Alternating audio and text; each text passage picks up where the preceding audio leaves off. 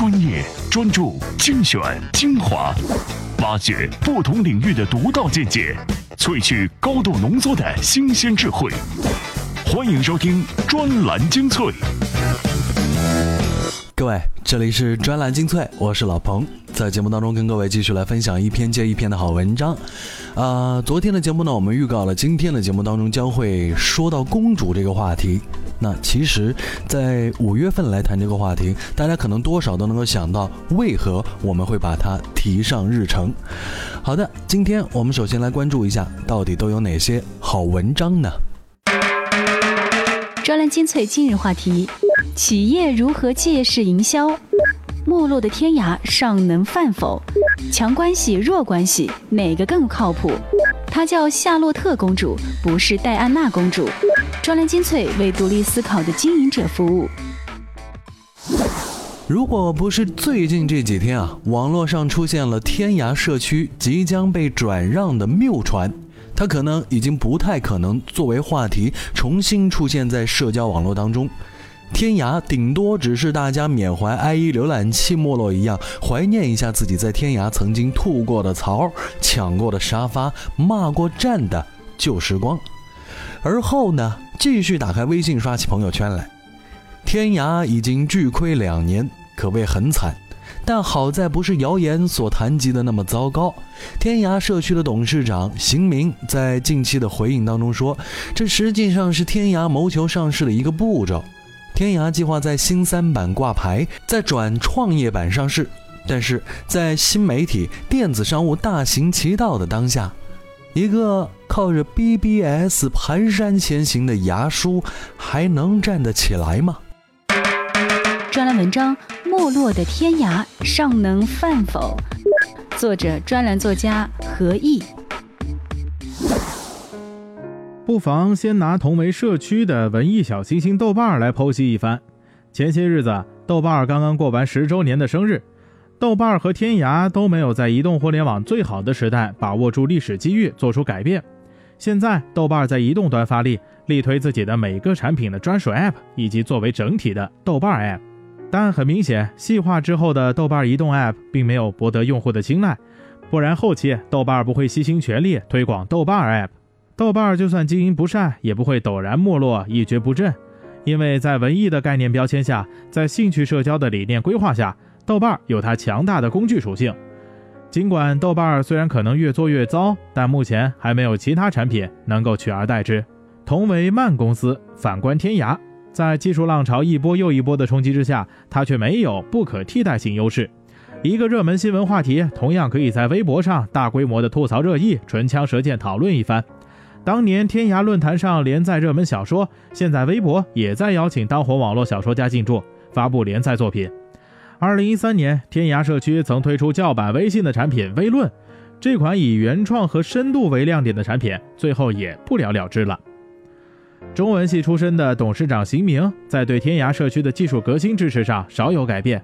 而就算天涯社区的内容中不乏精品，可这毕竟不是一个如知乎那样的知识性相对专业化一点的社区。论坛中更多的帖子内容，大多发一腔之忧愤，感性而随意。用户初来乍到尚感新鲜，但循环往复总是这等毫无营养价值的内容，不免就审美疲劳了。天涯数十年如一日，在浑浑沌沌中度过。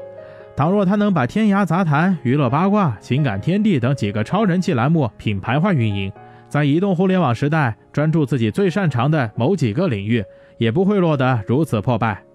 现在天涯社区在一身伤病中谋求挂牌上市，不仅疑问廉颇老矣。尚能饭否？天涯路在何方啊？我们暂且不说了。我记得我曾经听说过邢明的一个传闻，说是在天涯的这家公司当中，所有的员工不管提出多么合理的网站改版建议，都会被邢明以坚持用户需求为由强行的按债。啊，可能现在打开天涯还是十几年的样子，这个呢，我们也不去做过多的评述，毕竟牙叔如今有着自己的发展方略。我们还是来说说关于就业这件事情吧。找工作不容易，在找工作方面呢，关系成为社会资本发挥着一定作用，就是亲戚朋友圈所谓的强关系。那么找工作的过程当中，到底是这些强关系重要呢，还是啊仅仅是面试，还是仅仅是我们之间知道或者有过一面之缘的弱关系更重要呢？更能够帮到你呢？我们这篇文章就借助研究得出了结论。专栏文章：找准你的强关系，作者专栏作家陈心想。弱关系力量的提出者，著名的社会学家马克·格兰诺维特认为，弱关系至关重要。格兰诺维特调查了波士顿的牛顿镇上二百八十二位专业技术和管理行业人士的找工作过程，他惊讶地发现，这些人的强关系，比如亲人、朋友等，发挥不了作用，而是那些偶然碰到的几乎就是一面之缘的人发挥了关键作用。这些人就是他所谓的弱关系。为什么会这样呢？格兰诺维特给出的一个关键原因是信息的不对称。雇主和求职者都需要了解对方，获得一定的信息，才决定是否接受对方。这中间有个信任的问题。如果雇主和求职者是强关系，即在亲戚朋友圈里的人，且职位与求职者双方都合适的话，当然最好。关键是这种可能性非常小，所以最紧密的朋友往往帮不上忙。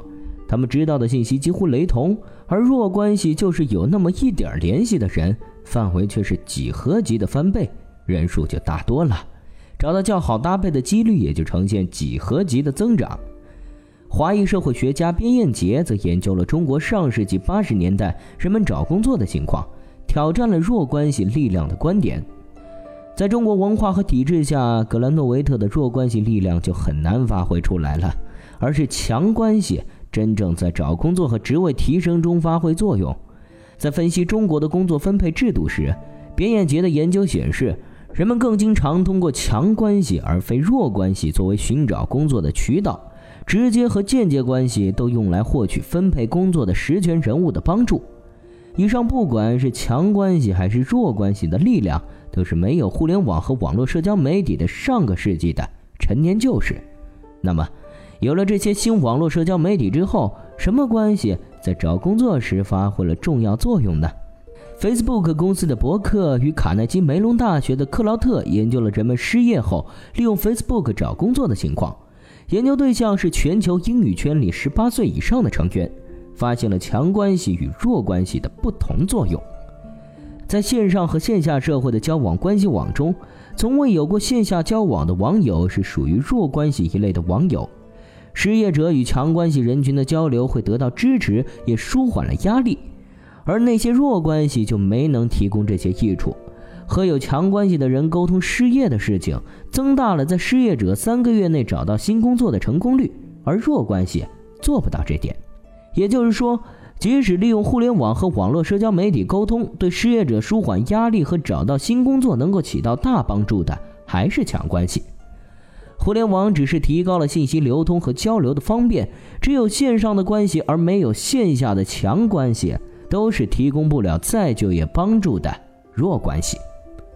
对照格兰诺维特早期研究，在互联网新社交媒体的信息容易获取之后，人们在找工作时，信息的作用在减弱，而作为社会资本的强关系，它的作用在增强。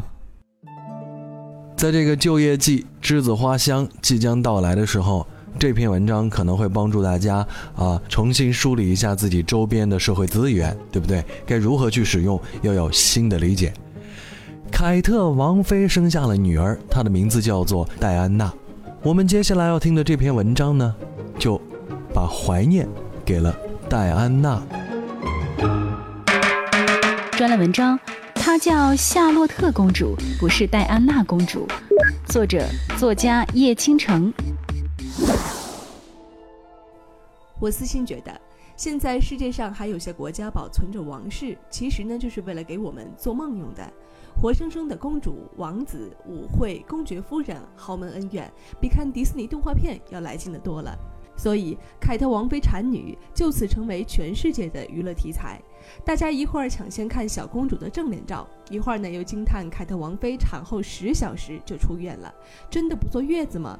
其实中国顺产呢也差不多就是第二天就出院了，差不了多少。现在呢，小公主啊有名有姓了，她叫夏洛特·伊丽莎白·戴安娜呀，这是为了纪念她的祖母曾经的戴安娜王妃吧？英语名字呢原不过就几百个，大家来来回回取，皇室呢更加如此，下三路名字呢是用不得的，取名范围更加狭窄，以长辈之名命名晚辈是常用的事儿，比如小公主。夏洛特呢是与查尔斯对应的女名，这是向祖父永远的皇太子查尔斯致敬。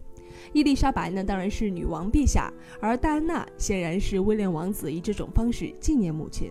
王室呢也以此表示了对戴安娜的最大的尊重。我们都是看着英国王室的绯闻长大的，再不关心也零零碎碎的知道不少。最初婚礼美丽的像童话，此后呢又是肥皂剧。戴安娜的早逝则直接为红颜薄命下了注脚。当年谁也不能够理解卡米拉的上位吧？可是过了这么多年，许多人也明白了，哪怕丑如女巫，智慧、温柔与包容也有自己的分值。反过来，这又成为颜值不高的女子们的一剂强心针。与其整容减肥，像戴安娜一般为了保持身材催吐，也可以试着等待自己的查尔斯。然而这么多年过去了，孰是孰非呢？早就没有人关注了。早凋的玫瑰呢，也不止这一朵，但至少戴安娜的儿子们还记得她。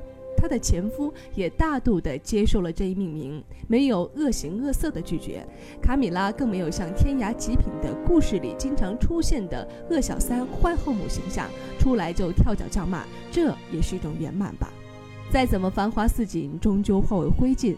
而从灰烬上开出新生的花朵，还有什么不能够原谅的呢？原谅开始的地方，爱便开始。有多少原谅，就有多少爱。今年呢是一个纪念第二次世界大战的大年份，又是整十年份啊！第二次世界大战之后，世界的格局发生了翻天覆地的变化，世界各国的皇宫贵族们已经不能再成为这个时代的主角，所以呢，这个时代我们能看到的宫心计真实版的越来越少，甚至呢，也只是变成八卦版报道新闻当中的一个小小的角落。不管这位公主是叫夏洛特还是叫戴安娜，不管她纪念的是谁，有的时候我们可能在理解这些事情上面的时候，还需要把自己的记忆追溯到更远的一些时期来理解这些皇宫贵族们的生活。专栏精粹，我是老彭。今天节目当中最后一篇文章，跟各位一起来聊聊借势营销。什么叫做借势营销呢？那各位肯定会非常明确的告诉我，那就是大家。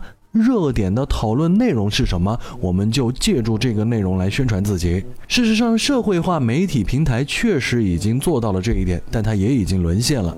只要恰逢热点话题，中小企业都会尝试着做点捆绑营销。但是，创意这东西本来就是要从零到一的过程，玩的不好，很容易变成东施效颦。千篇一律的东西，大家看得厌烦了，自然也就没什么效果。当大家都已经恶心一样东西的时候，你还把脸贴上去说：“哎，看我，看我，看我！”啊，兄弟啊，你还真是很天真呢。专栏文章：全民作秀，借势营销一直流行的秘密。作者：TMT 观察者，开眼二郎。首先，借势营销算得上是对媒体示好的一种行为。尽管说社会化营销充斥着大量的垃圾信息，但有价值性的原创内容还是比较稀缺的。企业捆绑热点做创意图文、拍微电影，可以为媒体提供高质量的原创内容。这种做法在某种程度上能够改变企业与媒体的关系，形成一种基于创意的内容供应链的关系。如果媒体是认可了你的创意的能力，没准是赶上哪一个热点，就会有一个给力的资源未来推荐。其次，借势的最终目的是人格化品牌形象。企业有好的产品是前提，但同一品类有很多好产品的情况下，企业就必须具备一种产品的表现力。这是企业做品牌、塑文化、圈粉丝的综合素质。一个企业跟随热点做营销，不仅可以展现团队成员的创新力，又能显现团队的执行力，最关键的还能看出企业的品牌格局和魄力。这种产品表现力玩多了，就会改变企业的营销基因，潜在效果是可想而知的。而持续性的借势营销，就能将企业的品牌形象人格化，时间久了，自然会打动媒体和用户。举个例子，杜蕾斯能够成为新媒体时代的脑白金，就是最好的例证。最后，我们再来说说借势能够改变企业与用户的关系。